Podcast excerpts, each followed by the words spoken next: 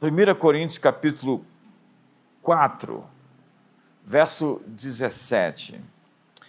Por causa disso vos enviei Timóteo, que é meu filho amado e fiel no Senhor, o qual vos lembrará os meus caminhos em Cristo, como por toda a parte ensino em cada igreja.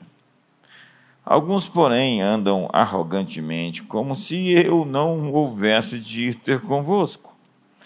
Em breve, porém, irei visitar-vos, se o Senhor quiser. E então conhecerei não as palavras dos que andam inchados, mas o poder. Pois o reino de Deus não consiste em palavras, mas em poder. Vamos repetir o último versículo Pois o reino de Deus não consiste em palavras, mas em poder. Mais uma vez.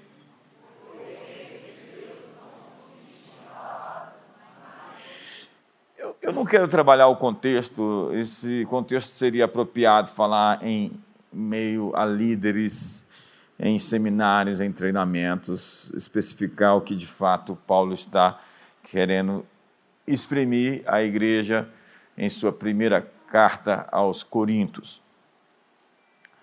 Mas o texto que ele nos deixa a ênfase, a tônica, é o reino de Deus como algo poderoso. Jesus disse: se vocês ouvirem dizer que o reino de Deus está ali ou acolá, não creia, porque o reino de Deus está no meio de vocês.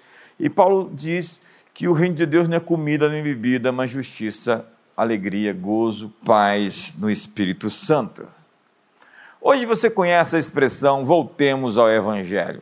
Muitos cristãos históricos cunharam essa frase para tentar eh, protestar contra algumas das supostas novas heresias que estão aí nas igrejas.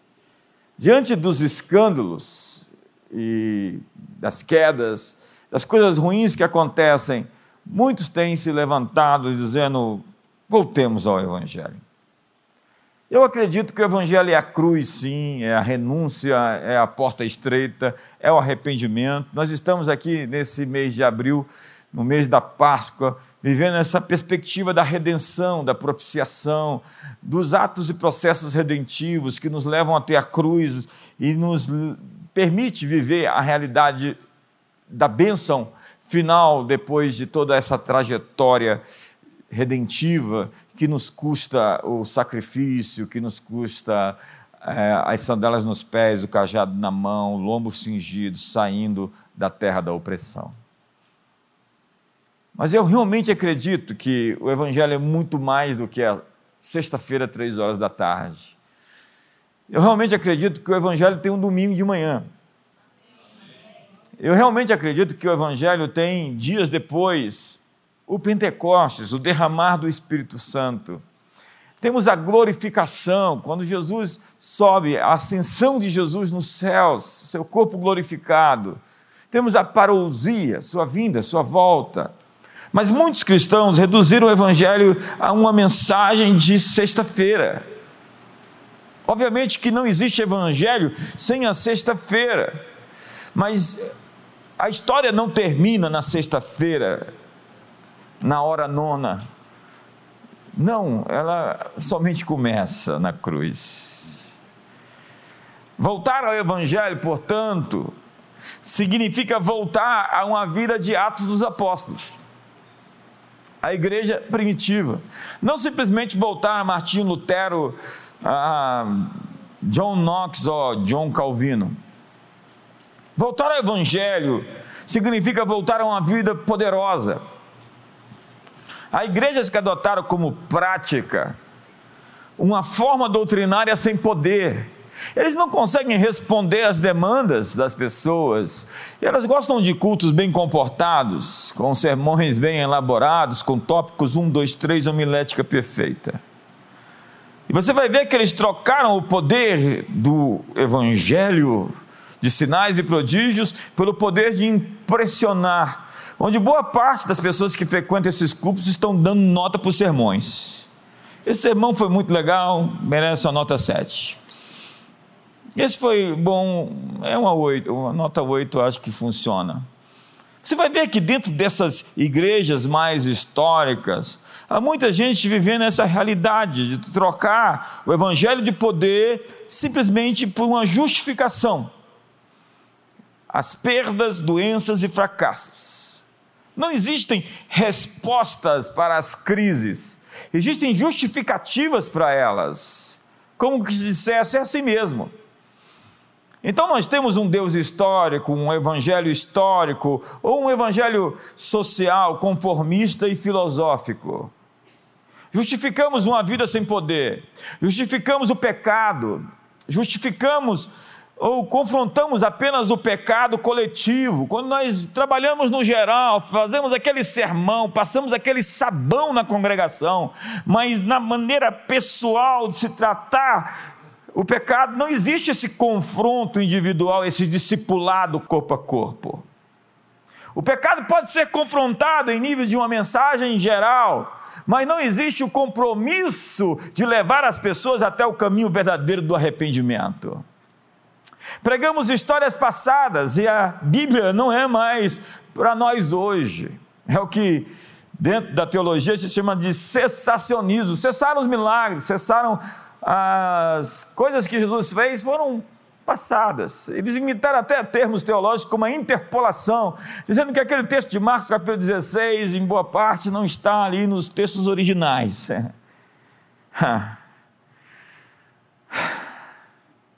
Isso me deixa nervoso. Porque eu sou um homem das Escrituras, eu sou um homem da palavra. Eu amo as Escrituras, até a capa da Bíblia é sagrada, porque tem um conteúdo incrível. Hebreus diz para nós que Jesus Cristo é o mesmo ontem, hoje e para sempre será o mesmo. Ele não mudou e ele tem algo para você hoje. Ei, Deus tem algo para você hoje. Mas a lei da compensação nesse caso é a tentação de pregar para impressionar. A retórica substituiu a unção. Então, já viu esses pregadores que falam para dentro? Voz impostada, palavras difíceis, muito complicado. Eu não estou dizendo que o evangelho deve ser raso e você não tem que usar termos para desafiar as pessoas a pensar. Eu estou dizendo que muito do que se faz, que se chama de mensagem, eu vou evitar essa parte. Quem está bem perto de mim sabe o que eu ia dizer. Nós temos sido atacados pela teologia liberal, que tornou o Evangelho uma coisa simbólica. Os milagres de Jesus não são históricos, Jonas e o peixe, muito menos, nem Adão e Eva. A teologia da libertação, que transformou a nossa mensagem simplesmente em uma mensagem social de dar alimento para os pobres. O cessacionismo, como já disse, que disse que o Espírito Santo não se move, milagres não acontecem. E o dispensacionalismo, uma esquizofrenia teológica, alguém me mandou mensagem, você não vai fazer uma resenha do Deixados para Trás? Eu disse, como? Aquilo é uma doidice sem tamanho. Desculpa frustrar você. Você estava tão empolgado com isso, né? Tudo que temos que ser então nesse mundo para essas pessoas é ser éticos e bem comportados. É quando a estética substitui a ética, ou a ética vira estética. O principal objetivo da vida, então, seria sermos cidadãos bem, bem comportados, respeitados na comunidade. E se você não for agradável, você não é cristão. Porque espera-se que os cristãos sejam sempre amigáveis e doces, para não dizer piegas.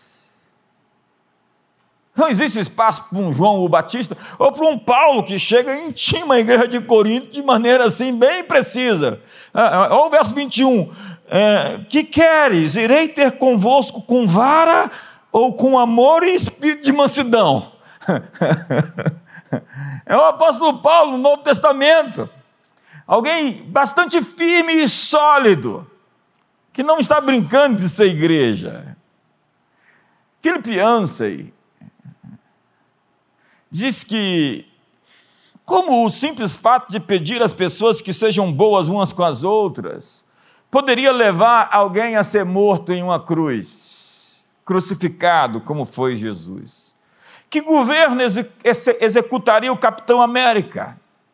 Hoje, aos xerifes do Evangelho, os caçadores de heresia, queremos regulamentar a obra de Deus, queremos produzir uma lista revisada de manifestações aceitáveis. Há pessoas que dizem que creem nos dons do Espírito Santo até que eles se manifestem. Obviamente que nós acreditamos em decência e ordem. E quando uma pessoa me traz uma palavra profética, eu pergunto: posso julgar sua profecia? Se ela disser não, eu digo: você está cheio de orgulho, de arrogância, você ouviu da concorrência, sua mensagem não é de Deus.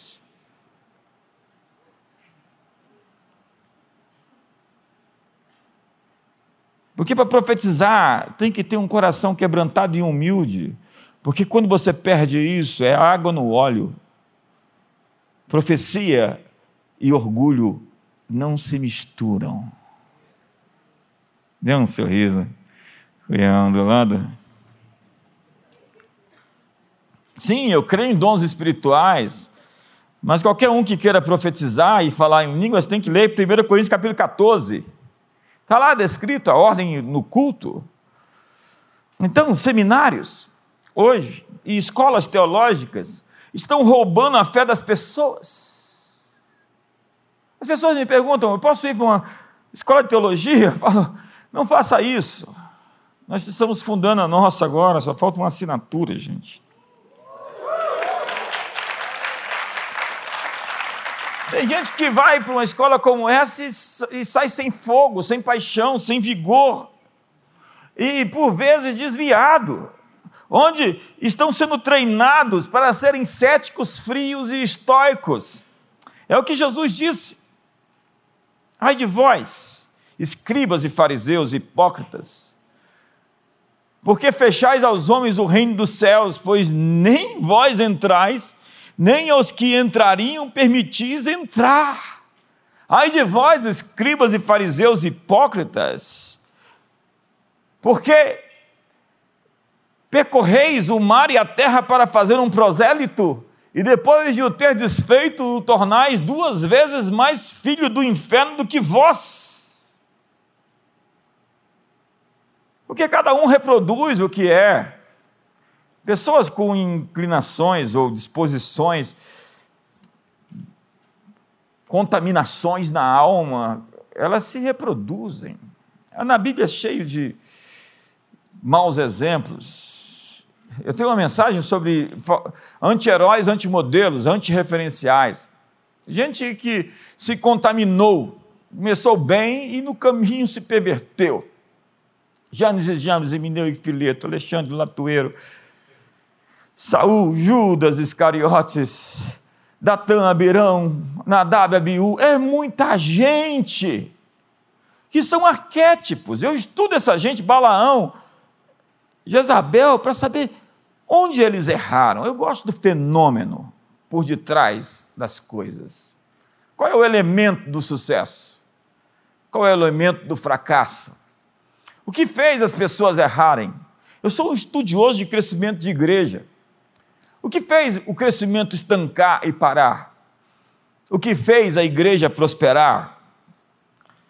Incrivelmente, muita gente tornou o avivamento um monumento, começou a adorar o passado.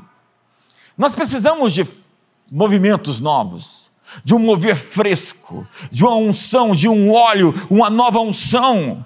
Nós não podemos cultuar o que Deus fez na comunidade das nações há cinco anos atrás, que era lindo, ou há dois anos atrás, que era lindo. Nós temos que chegar a cada três meses, a cada seis meses, e dizer: Deus está fazendo algo novo no nosso meio. E Deus acredita, está fazendo algo novo em nosso meio. Esses dias está claro que Deus está fazendo, Ele está soprando um vento. Eu tenho a nítida sensação.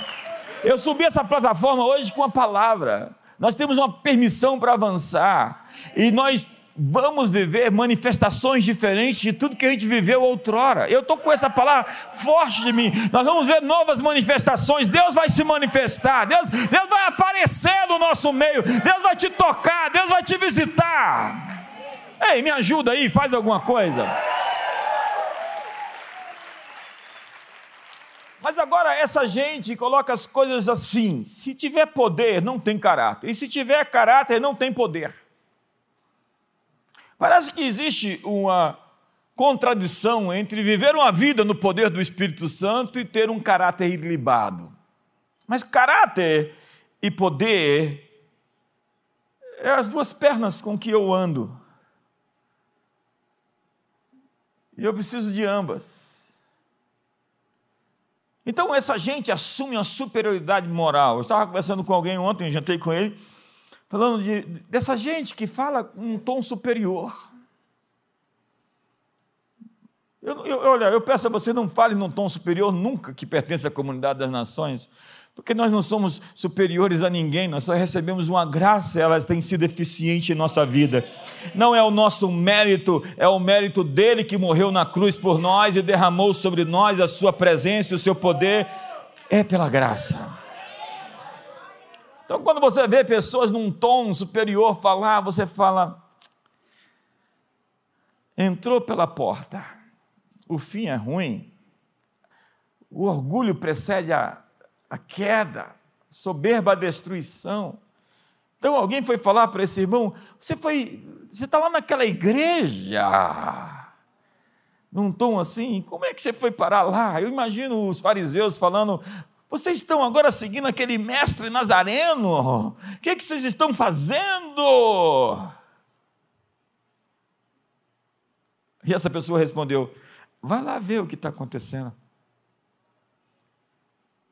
Tem muita gente com preconceito com igreja, mas quando põe o pé na igreja, é isso? E tem essa gente que é, que é cheia de religião, estruturada, amarrada, cheia de nó, e que a religião delas não lhes basta não lhes dá a resposta para o vazio interior das suas almas, para os conflitos que eles têm em casa e consigo mesmos, para as dores que eles sofrem. E eles dizem: ah, não somos aquele pessoal que fica falando testemunho de dízimo e de oferta aqui na frente. Ou então, não sou esse povo que fica fazendo curandeirismo, dizendo que Deus cura hoje, ou que se entregam naquela adoração assim meio estranha. Pessoas apaixonadas intimidam pessoas acomodadas.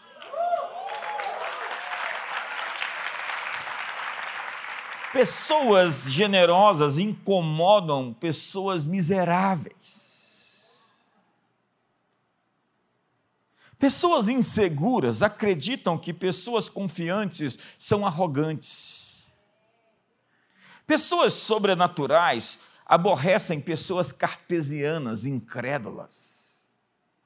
Eles querem criar uma distinção entre caráter e poder do Espírito, entre dons do Espírito e fruto do Espírito, entre piedade e uma vida vitoriosa. Sim, eu celebro a vida piedosa de boa parte dessa gente. Eu acredito que eles são até sinceros em muita coisa. Mas, no entanto, eles pregam um pedaço do Evangelho quando nós queremos o conselho de Deus inteiro, um evangelho pleno, como dizia Po Yang-shu, o um evangelho integral, não uma missão integral. Assim, se você crê em Deus, você vai ofender as pessoas. Poder e caráter é o mesmo que perna esquerda e perna direita. Paulo aos Coríntios diz que a fé de vocês não pode se apoiar na sabedoria humana, mas no poder de Deus. A vida cristã normal representa milagres, revelação, impartição. Lembra? Os lenços de Paulo curavam os doentes, a sombra de Pedro expulsava os demônios, o manto de Jesus, o que ele fazia? A descrença, no entanto, se disfarça de sabedoria, aquela introspecção séria, profunda, que não tem respostas a descrença. Trabalha para sujeitar a Deus ao escrutínio e controle das pessoas. Eu fiz faculdade teológica. Eu sei o que é professores querendo colocar Deus dentro de uma lata e vender para você. Encaixotar, sistematizar a teologia. Quando milagres acontecem, então, eles precisam de um relatório médico. Senão eu não creio. Eu de um raio-x para dar crédito a Deus. Com raio-x, sem relatório médico, eu acredito para ver e não preciso ver para crer. Eu já tive bastante de Deus para saber que Ele está vivo, ativo no planeta Terra. O Jesus que andou na Galiléia, na Samaria e na Judéia está vivo. Onde dois ou três estiverem reunidos, ali eu estarei. E se você crer, você verá a glória de Deus. Me ajuda aí. Jesus disse: Vocês são a luz do mundo e a luz é reveladora. A luz não brilha por você acreditar na doutrina certa. Precisamos da realidade do céu, não somente da doutrina sobre o céu. Esses teóricos que falam sobre muitas coisas, hoje você vê essa pessoal aí falando de desenvolvimento pessoal. Veja o que eles conseguiram para que você possa realmente pagar um curso caro deles.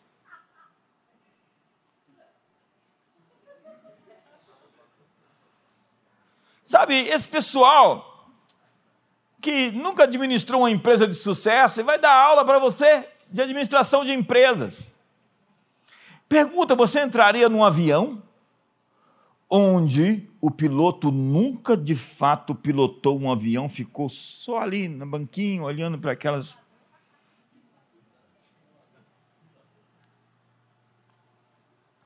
É simulação. Sabe, Experiência é caminho andado.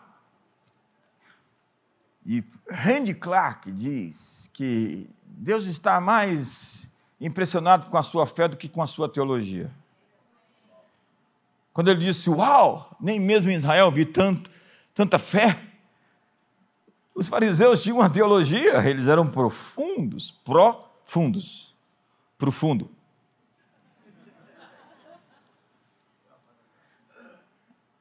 Tem gente que é desse jeito, você começa a ouvir, você fala, qual é o ponto? E eles falam, falam, e não chegam em lugar nenhum. E tem gente que quer me impressionar com a sua retórica.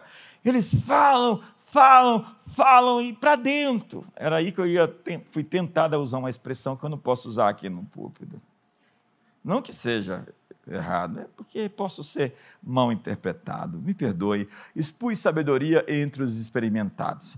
Não que 90% não seja experimentado desse auditório. Minha preocupação é com os outros 10.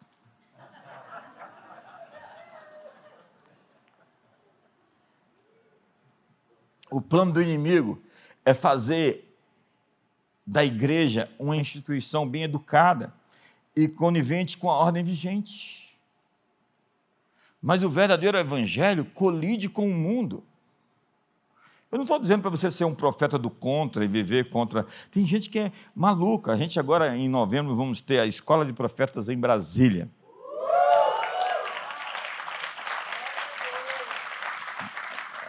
Já você não entendeu.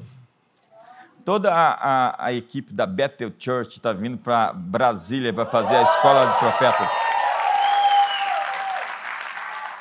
E nós vamos ensinar o pessoal que ser profeta não é ser esse sujeito que quer ser do contra, que quer quebrar a hierarquia, que quer simplesmente se posicionar para ser profeta. Eu vou te dar uma palavra dura, porque eu só respondo a Deus. Se eu responde a Deus, então vai para o céu, fica com Ele. Quando a identidade de alguém é ser profeta, essa pessoa é doente e ela é muito chata. Quantos estão me entendendo aqui? Não estou dizendo que não existam profetas na igreja, existam.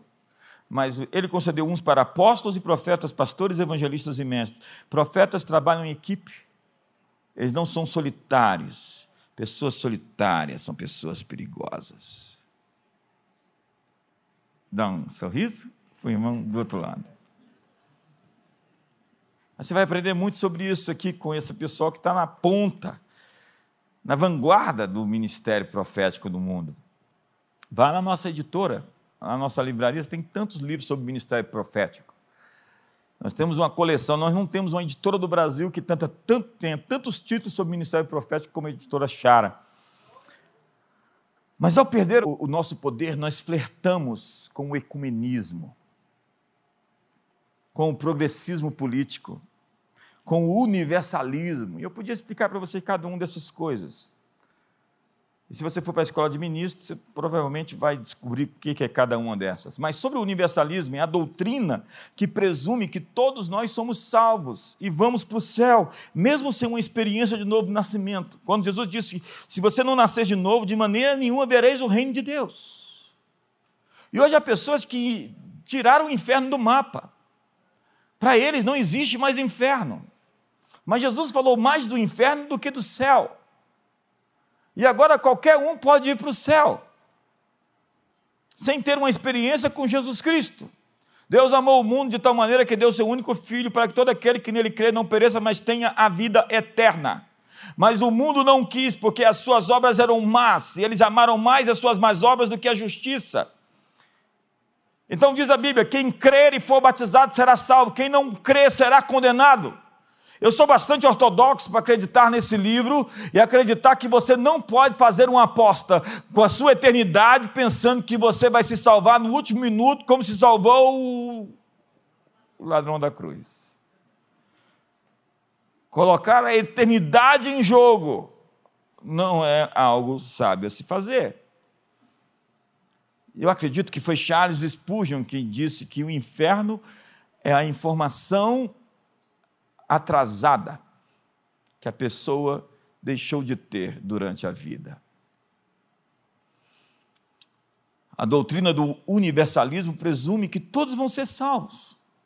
Paulo advertiu em 2 Timóteo, capítulo 3, sobre uma religião com aparência de piedade, com forma de piedade, tipo Xuxa, que agora disse que temos que reescrever a Bíblia Nada é diferente, está tudo muito atual, atual do que Paulo já tinha vaticinado, previsto. Haverá dias que os homens terão coceira, comichão nos ouvidos, para não ouvir a sã doutrina e se cercarão de mestres segundo as suas próprias cobiças. A pós-modernidade é a ideia de que a verdade não existe. Então, se a verdade não existe, eu vou criar uma família segundo aquilo que eu acredito ser uma família. É isso que eles querem: criar uma sociedade, uma igreja, um Deus. Então eu não gosto desse Deus que tem que criou um inferno. Então eu vou tirar um inferno daqui. Quando já fizeram aquela casinha no Facebook, você colocava o que você queria. Quando já fizeram não, agora as pessoas estão construindo uma ideia de Deus segundo eles querem que Deus seja. Se Deus me fez a sua imagem, Agora nós queremos, na pós-modernidade, criar um Deus à nossa imagem. O Deus que eu quero, o Deus que eu gosto, é desse jeito. Esse outro aí eu não quero. E a igreja que eu gosto é desse jeito. Então cada um agora quer ter a sua igrejinha. Isso é tão perigoso. Sabe, vamos pular essa parte. A aparência, eu podia pregar muita coisa, mas vocês não aguentariam hoje. Jesus diz: Eu tinha muita coisa para falar para vocês, mas vocês não suportariam. e nem gostariam de ficar comigo até duas da manhã aqui ouvindo.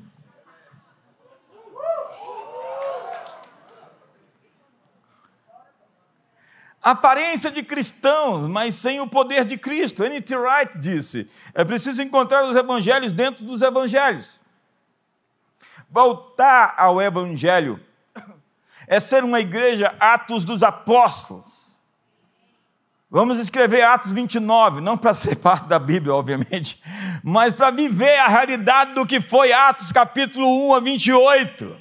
A igreja tem que dar seguimento, viver nos mesmos milagres, onde diz que Paulo ouviu o Espírito Santo, que João ouviu o Espírito Santo, que Pedro ouviu o Espírito Santo, que Felipe estava em Samaria e foi arrebatado, foi teletransportado para Azoto que o milagre do menino lá, da menina que estava morta, ela ressuscitou, que o outro que estava doente se levantou. A Bíblia é cheia de evidências, de manifestações sobrenaturais. Isso não terminou. Jesus Cristo é o mesmo hoje, ontem, para sempre será quem sempre foi. Me ajuda aí, empurra seu irmão, fala. Deus tem um milagre para você. Veja as credenciais do ministério de Paulo. Paulo, Paulo, Paulo vai dizer: olha aqui, tenho, pois, motivo de gloriar-me em Cristo, em Cristo Jesus, nas coisas concernentes a Deus. Por quê? Eu não ousarei discorrer sobre coisa alguma, senão sobre aquelas que Cristo fez por meu intermédio, para conduzir os gentios à obediência por palavras e por obras por força de sinais e prodígios, pelo poder do Espírito Santo, de maneira que, desde Jerusalém e circunvianças até o Ilírico, tenho divulgado o Evangelho de Cristo. Veja, Paulo está apresentando as suas credenciais apostólicas. Veja o que ele diz: a minha palavra e a minha pregação não consistiram em linguagem persuasiva da sabedoria, mas em demonstração do Espírito e do poder de Deus para que a vossa fé não se apoiasse em sabedoria humana, mas no poder de Deus. Você sabe o que significa? Que Deus está no nosso meio, é porque Deus se manifestou no nosso meio, Deus apareceu em nosso meio, milagres pipocam, pessoas são curadas, famílias são restauradas, pessoas saem da dívida e da miséria, pessoas são libertas do medo da morte e da depressão. É a evidência que Deus se manifestou no nosso meio, é a transformação de pessoas, é a conversão de pessoas, é a libertação de pessoas. Se eu expulso demônios pelo dedo de Deus, certamente o reino de Deus é chegado sobre vocês, porque o reino reino de Deus não consiste em palavras, mas em.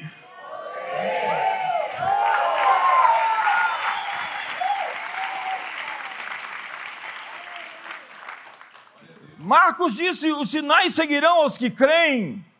Então os sinais seguem a mim, eu não estou atrás de sinais. Eu não fiquei sabendo que alguém está profetizando ali e eu vou atrás de uma profecia.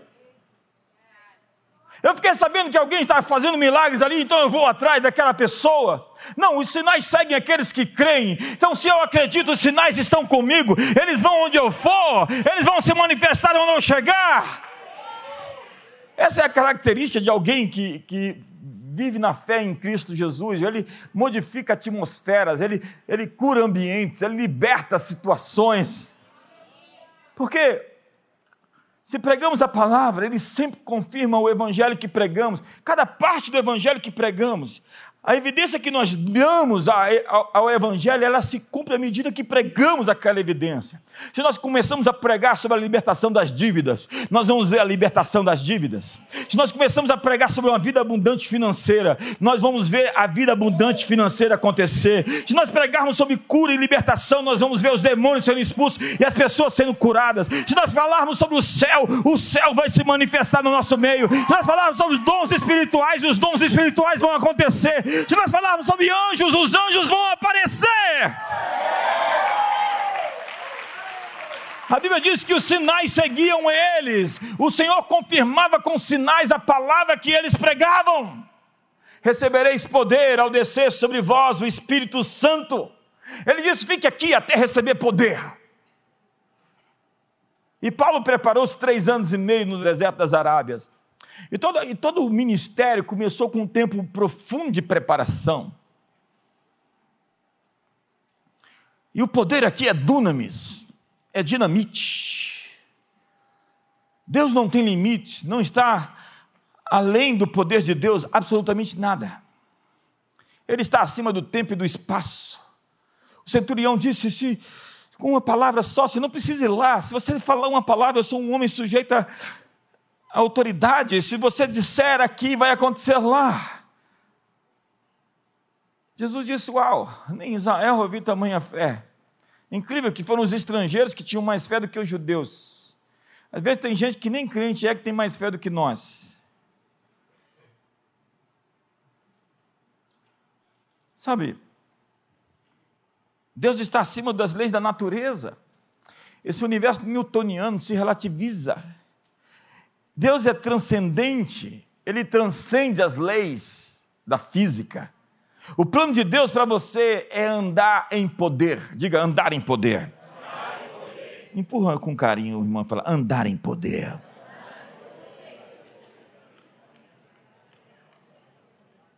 Chegamos aos dias em que liderar sem o poder de Deus se tornou impossível. Eu vou repetir isso. Senhoras e senhores, para o século 21, exatamente 2023 e para frente, é impossível a igreja sobreviver sem o poder do Espírito Santo. Se não doutrinariamente, ela vai entortar e vai começar a justificar a falta de poder. Nós inventamos doutrinas para falar por que as pessoas estão simplesmente morrendo, secando e o evangelho está morrendo. Chegamos a esses dias onde precisamos dessa autorização do céu para demonstrar o seu poder na terra. Diga para o seu irmão do lado: você foi autorizado pelo céu para trazer a sua realidade à terra. É o batismo de poder que é para ser uma testemunha, uma testemunha que tem visto e experimentado o que Deus fez, uma testemunha é alguém que viu, ouviu, experimentou, alguém que não viu, não ouviu e não experimentou, não pode ser uma testemunha. Uma testemunha que não viu, não ouviu, é uma testemunha falsa. Eu estou nessa estrada há muitos anos para poder dizer o que eu vi. Daqui a 10 anos eu vou escrever uma biografia. Depois de 65, pode.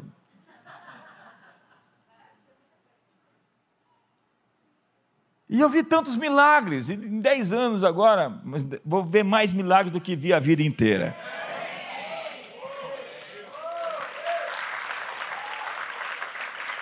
Em Atos capítulo 10, verso 38, diz que Deus ungiu a Jesus Cristo, a Jesus de Nazaré, com Espírito Santo e com poder, como Jesus foi ungido com o Espírito Santo e poder, o qual saiu por toda parte fazendo bem e curando todos os oprimidos do diabo, porque Deus era com ele.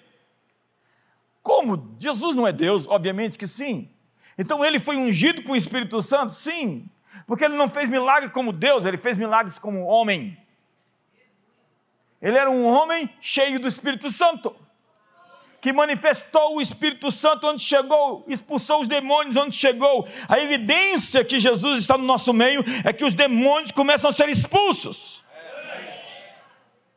E não precisa daquelas manifestações monstruosas e dramáticas. Não, não, não. A gente não quer nem expor ninguém. Tem até as salas, os quartinhos para poder proteger as pessoas nas suas opressões. A gente não trabalha assim, qual é o teu nome? Quantos são? Diz a loja, Arapuã. O sujeito foi dizer assim: esse demônio é tão fraco eu vou expulsar no meu nome mesmo. Tem umas histórias sobre isso, mas não posso contar. Jesus foi cheio do Espírito Santo. E ele disse que cheio do Espírito Santo, qualquer homem que o seguir fará as obras que eu faço, e ainda maiores obras farão. Voltemos ao Evangelho. Jesus andou em milagres, sinais e maravilhas. Nós vemos a descrição de Jesus sobre suas credenciais apostólicas. Quando João Batista está na cadeia, ele duvida. João duvida. E no cárcere, ouviu falar das obras de Cristo e mandou seus discípulos me perguntar: És tu aquele que estava para vir ou haveremos de esperar outro? Olha, ele já tinha dito: Eis o Cordeiro de Deus que tira o pecado do mundo. Agora ele está duvidando. João está preso, o maior nascido de mulher. Ele duvida. E Jesus responde para ele: Ide anunciai a João o que estáis ouvindo e vendo. Os cegos vêm, os coxos andam, os leprosos são purificados, os surdos ouvem, os mortos são ressuscitados e aos pobres está sendo pregado o Evangelho. Essa é a evidência do meu ministério. Deus relativizou a dor, a morte, o sofrimento, a doença, a maldição, a miséria. Simplesmente ele tem o poder para tocar pessoas, hoje e agora, porque não há impossíveis para as suas promessas. E se você disser aos montes que se ergam e lancem-se ao mar, assim se fará. porque nós somos assim. Ministério é a demonstração externa de uma experiência interna. Abra a Bíblia e você vai ler milagres. Não dois mundos, um só mundo onde Deus intervém. Ele conta histórias sobre o rompimento entre a dimensão natural e sobrenatural. Moisés, dez pragas, mar vermelho se abre, nuvem de dia, coluna de fogo, água da rocha, maná, pão dos anjos. Josué, as muralhas caem, sol para, pedras caem dos céus nas cabeças dos inimigos. Eu os enviarei vespões à sua frente, Josué. Elias, a viúva pobre, o fogo descendo do céu, ele correndo mais rápido do que todos os cavalos. Eliseu, o machado, os profetas, Ezequiel, Daniel, o futuro sendo desvendado. Você está exagerando de milagre, falando demais de milagre. Quem exagerou foi Jesus, que já começou assim, nascendo de uma virgem.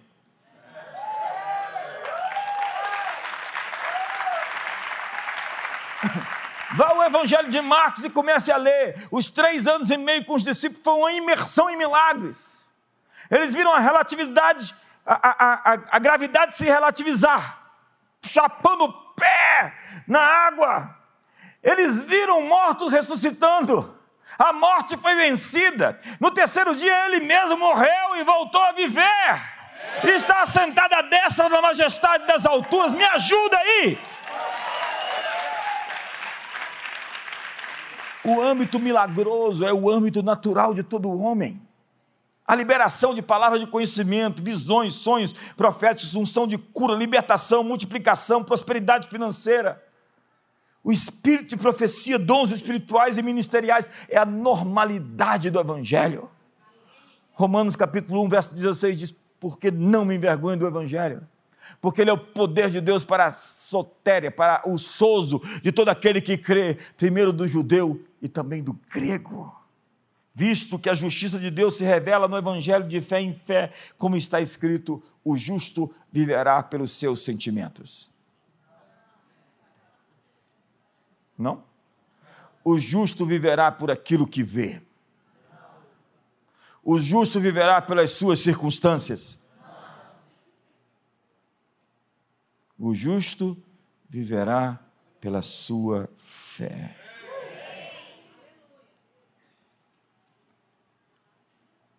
Evangelho significa uma notícia boa demais para parecer ser verdade. É a boa notícia da graça. Graça é o favor que você não merecia, que você não trabalhou por ele, que você não ganhou pelos seus méritos. Tito capítulo 2 diz: Porquanto a graça de Deus se manifestou salvador a todos os homens. O Evangelho era uma notícia tão boa que era difícil ser crida. Gálatas capítulo 1, verso 6 diz: Admira-me que estejais passando tão depressa daquele que vos chamou da graça de Cristo para outro evangelho, que não é outro evangelho. Porque ainda que um anjo vos traga um outro evangelho diferente daquele que vos temos pregado, seja anátema, maldição. Ele fala sobre o evangelho da graça. Diga evangelho da graça. E a graça é escandalosa, porque você é abençoado além do que você merece. Ele faz nascer o sol sobre justos e injustos, ele faz chover sobre bons e maus. Prepare-se para ouvir essas histórias repetidas nos próximos dez anos. Ela não merece tanto. Ele não merece, é demais. Deus decidiu abençoar você para escandalizar todo mundo à sua volta. Me ajuda aí, se ajuda aí, faz alguma coisa.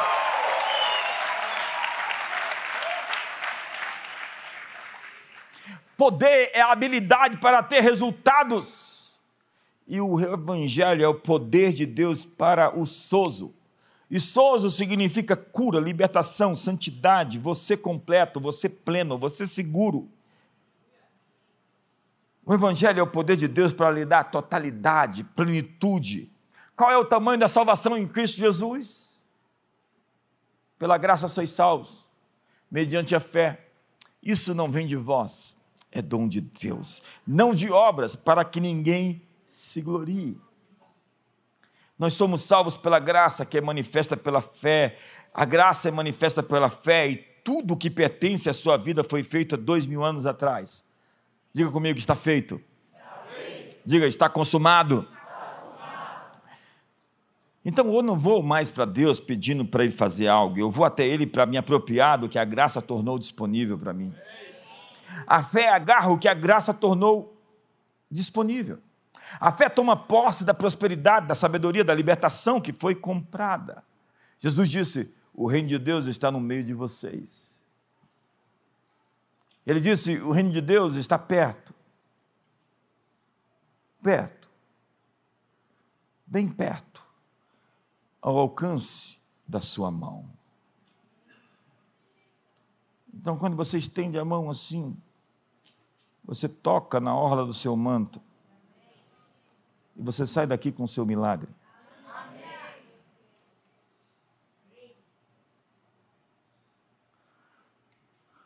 O reino de Deus hoje pode irromper nesse lugar a qualquer momento. E chaves podem virar dentro de você. Em verdade, em verdade vos digo que aquele que crê em mim fará as obras que eu faço, e outras maiores fará, porque eu vou para junto do Pai. Hoje, o culto de muitas igrejas é planejado para ser inofensivo. Há uma grande diferença, no entanto, entre cemitérios bem ordenados e berçários bagunçados. Quando nós temos pessoas nascendo de novo, nascendo de Deus, e são crianças, elas vão estar aí e que a igreja seja cheia de crianças novas, de novos convertidos, de nova gente. Obviamente que elas vão ter que amadurecer. Né?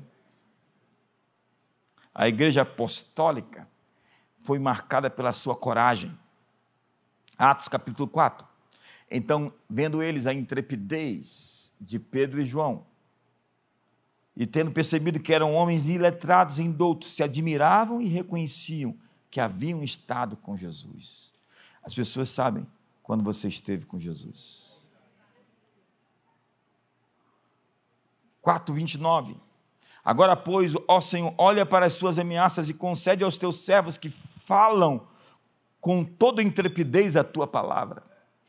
E tendo eles orado, diz a Bíblia, tremeu o lugar em que estavam reunidos Todos ficaram cheios do Espírito Santo e com intrepidez anunciavam a palavra de Deus. Eu quero uma reunião dessa aqui. Quantos querem uma reunião dessa? As paredes tremem, todos ficam cheios do Espírito Santo e saímos daqui para anunciar a palavra de Deus com ousadia.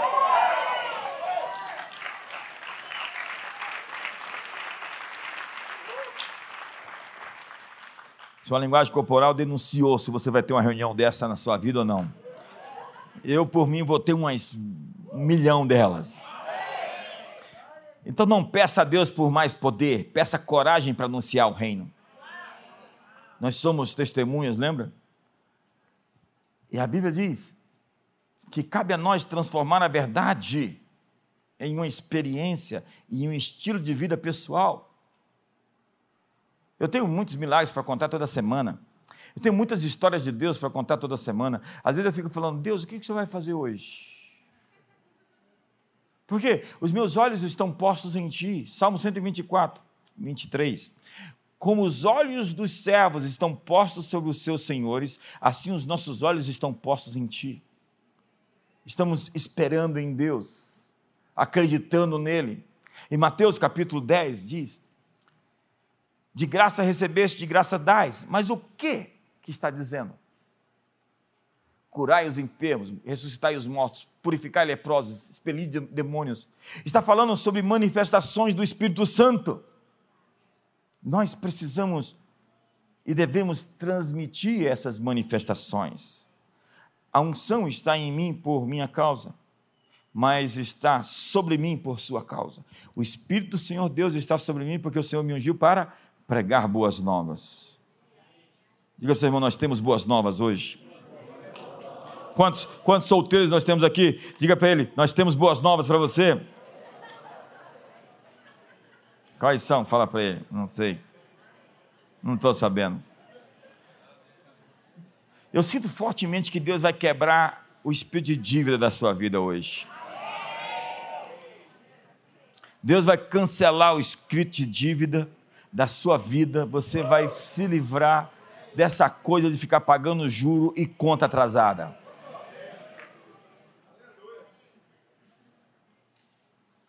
Deus vai amarrar o solteirão hoje também. Tem esse demônio solteirão? Não pode falar mais o nome deles, porque agora é politicamente incorreto aquele que fecha a rua.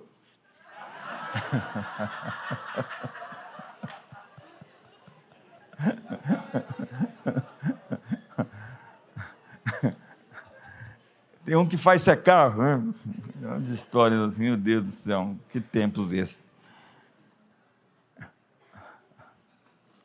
Voltemos ao Evangelho. Nós vemos hoje uma religião disfarçada de piedade, um evangelho social que se resume em fazer o que é possível, cuidar dos pobres, alimentar o faminto e viver uma vida bem educada, calmo, sereno e tranquilo. Quantos lembram do grupo Elo? Fica quieta aí, mulher. Ninguém mandou você cantar. Quantos lembram do grupo Elo? Deixa eu ver, deixa eu ver sua mão levantada. Você não tem essa idade, senhora. Jesus. Isso é 1980, 83, 84. Ele tinha acabado de nascer. O Evangelho foi reduzido. Para nós, o céu é um escape. A igreja depositou as riquezas do céu num banco em que nós só vamos sacar quando morrermos. Então, o céu é uma realidade completamente futura. E nós ficamos na revelação que somos pecadores salvos pela graça. Mas o propósito mais elevado de Deus com a cruz não foi simplesmente perdoar nosso pecado, mas gerar uma família celestial aqui na terra. Vós sois raça eleita, sacerdócio real, nação santa, povo de propriedade exclusiva de Deus, chamados para anunciar as virtudes daquele que vos chamou das trevas para a sua maravilhosa luz. Me ajuda aí!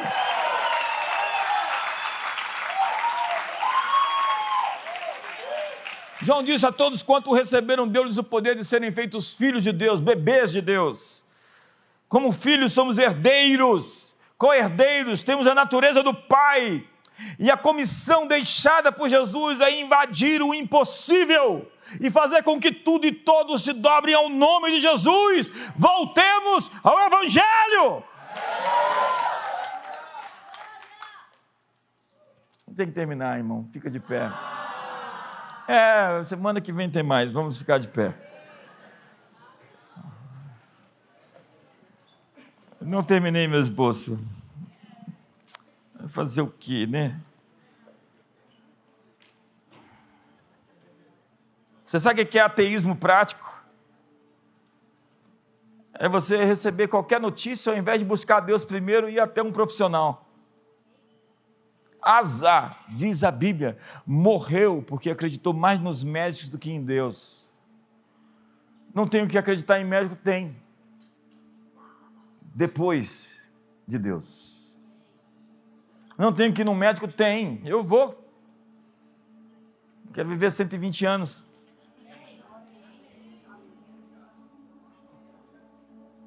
Eu estou chegando quase na metade da minha idade. Mas Asa confiou nos médicos.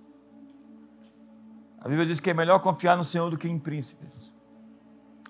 Bendito é o homem que confia no Senhor e cuja esperança é o Senhor. Nossa primeira manifestação, pronunciamento, posição é dobrar os joelhos. É o que Ezequias fez com a carta que recebeu de Satanás. É o que você tem que fazer com o diagnóstico que você recebe. Com qualquer coisa, notícia ruim que você tem. Eu tenho absoluta convicção de que essa igreja está entrando numa, numa era de milagres espantosos. Testemunhos sobre anjos e curas e libertações e finanças, finanças, vai se tornar aqui uma coisa, vai ter que escolher assim qual que é o maior, o melhor para dar testemunho, porque não vai dar para contar todo o culto, vai, vai explodir de milagre.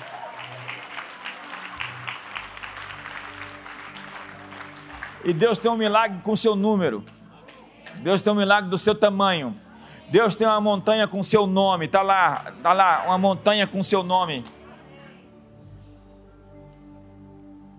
E você está entrando nisso agora, nesse mês de abril. Feche seus olhos. Feche seus olhos hoje. Todos de olhos fechados agora. O avivamento está chegando. Um derramar do Espírito Santo está vindo. O Evangelho é poderoso. O inimigo não pode parar você. E por isso ele quer desviar você. Eu amo, eu estava vindo para cá, estava chovendo. Eu amo a seleção que Deus faz, os se esforçam, os que se esforçam se apoderam do reino. As pessoas que são paradas por situações, chuva, impedimentos, bloqueios, problemas, elas não conseguem alcançar a bênção completa de Deus. Às vezes Deus seleciona, lá no cenáculo começou com 500, terminou com 120. Os 120 estavam ali para contar a história do dia que o Espírito Santo apareceu. Obrigado por essas pessoas que apareceram hoje, Senhor. O Senhor tem um milagre com o nome delas. Os anjos estão passando agora nos corredores. Deus passa em revista as tropas de guerra. E Ele está dando às pessoas a libertação da dívida, do cativeiro de viver de aluguel, para ter uma vida digna com sua casa própria. Sim, acredite hoje, você está saindo de uma esfera de necessidade,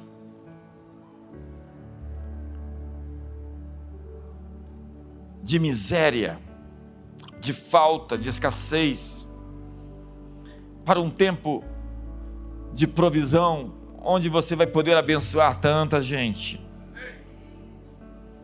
Essa é a palavra com o seu número, destinada a você, a palavra rema. Você está saindo de um tempo de dor, de doença, de enfermidade, de indisposição, de falta de energia, para um tempo de entusiasmo, de coragem, de alegria, onde você vai irradiar e as pessoas vão receber de você vida abundante. A promessa de Deus, a promessa de Jesus é que eu vim para que tenham vida abundante. Você consegue pegar isso? O reino de Deus está ao alcance da sua mão. Pegue hoje a promessa da vida abundante, uma vida plena. Hoje sobre os seus filhos, o perfeito amor lança fora o medo. Voltar ao Evangelho é deixar o medo, porque no amor não existe medo. E viver uma vida corajosa. Deus está ativando a coragem dentro do seu coração. Deus está ativando a ousadia dentro do seu peito. Deus está ativando você para sonhos, para empreendimentos, para negócios, para investimentos. Lança o teu pão sobre as águas porque depois de muitos dias o acharás. Deus está dando a você a força para resistir, para vencer o medo da morte, o medo da destruição, o medo das coisas ruins que você imagina. Na verdade, ele diz: Os meus pensamentos não são os teus pensamentos, assim como os céus são mais altos do que a terra, assim são os meus pensamentos mais altos do que os teus pensamentos. Então levante as suas mãos e capture a mente de Cristo. Capture os pensamentos de Deus. Capture as ideias de Deus hoje. Levante as suas mãos agora.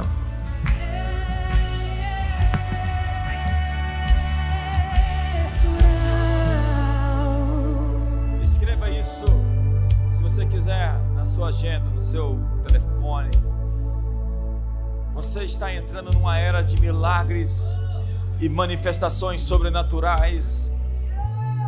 a igreja, a comunidade das nações está para viver uma era de milagres jamais vistos até agora. As manifestações incomuns de Deus vão aparecer e você vai ver a multiplicação de recursos, a cura de doenças, mortos vão ressuscitar, acredite. Pessoas serão tocadas pelo poder do Evangelho verdadeiro de Jesus e vão ser libertas dos seus demônios, das suas compulsões, das suas manias, das suas depressões, das suas opressões. Cria a expectativa, Deus está vindo. E Ele marcou um encontro com cada um de vocês. Existe um encontro marcado até com as pessoas que estão nos assistindo agora. Até depois que isso ficou gravado e você está vendo pela internet. Deus marcou um dia para uma visitação especial na sua casa. Quando ele bater, abra a porta. Ele está vindo. Sinta hoje a sua presença aqui. Sinta hoje a sua graça invadindo seu coração, seu ser. Sinta cura hoje brotando nos seus ossos, nos nervos, no seu coração, que estava doente. Nos nervos do seu coração. Deus está curando corações inflamados aqui. Deus está restaurando pessoas de estresse, cansaço, fadiga adrenal crônica Deus está restaurando os seus nervos, seus músculos, seu sangue hoje. Está corrigindo marcadores importantes, ativando suas células, corrigindo anomalias. Ele está invadindo hoje circunstâncias familiares com a sua presença, colocando óleo no seu casamento, unção para relacionamentos empresas e negócios e portas se abrindo. E você vai contar as histórias de Deus no mundo. Você é uma testemunha. Recebereis poder ao descer sobre vós o Espírito Santo. Receba o poder do Espírito Santo essa noite, para ser uma testemunha lá fora do que Deus pode, do que Deus quer, do que Deus vai fazer.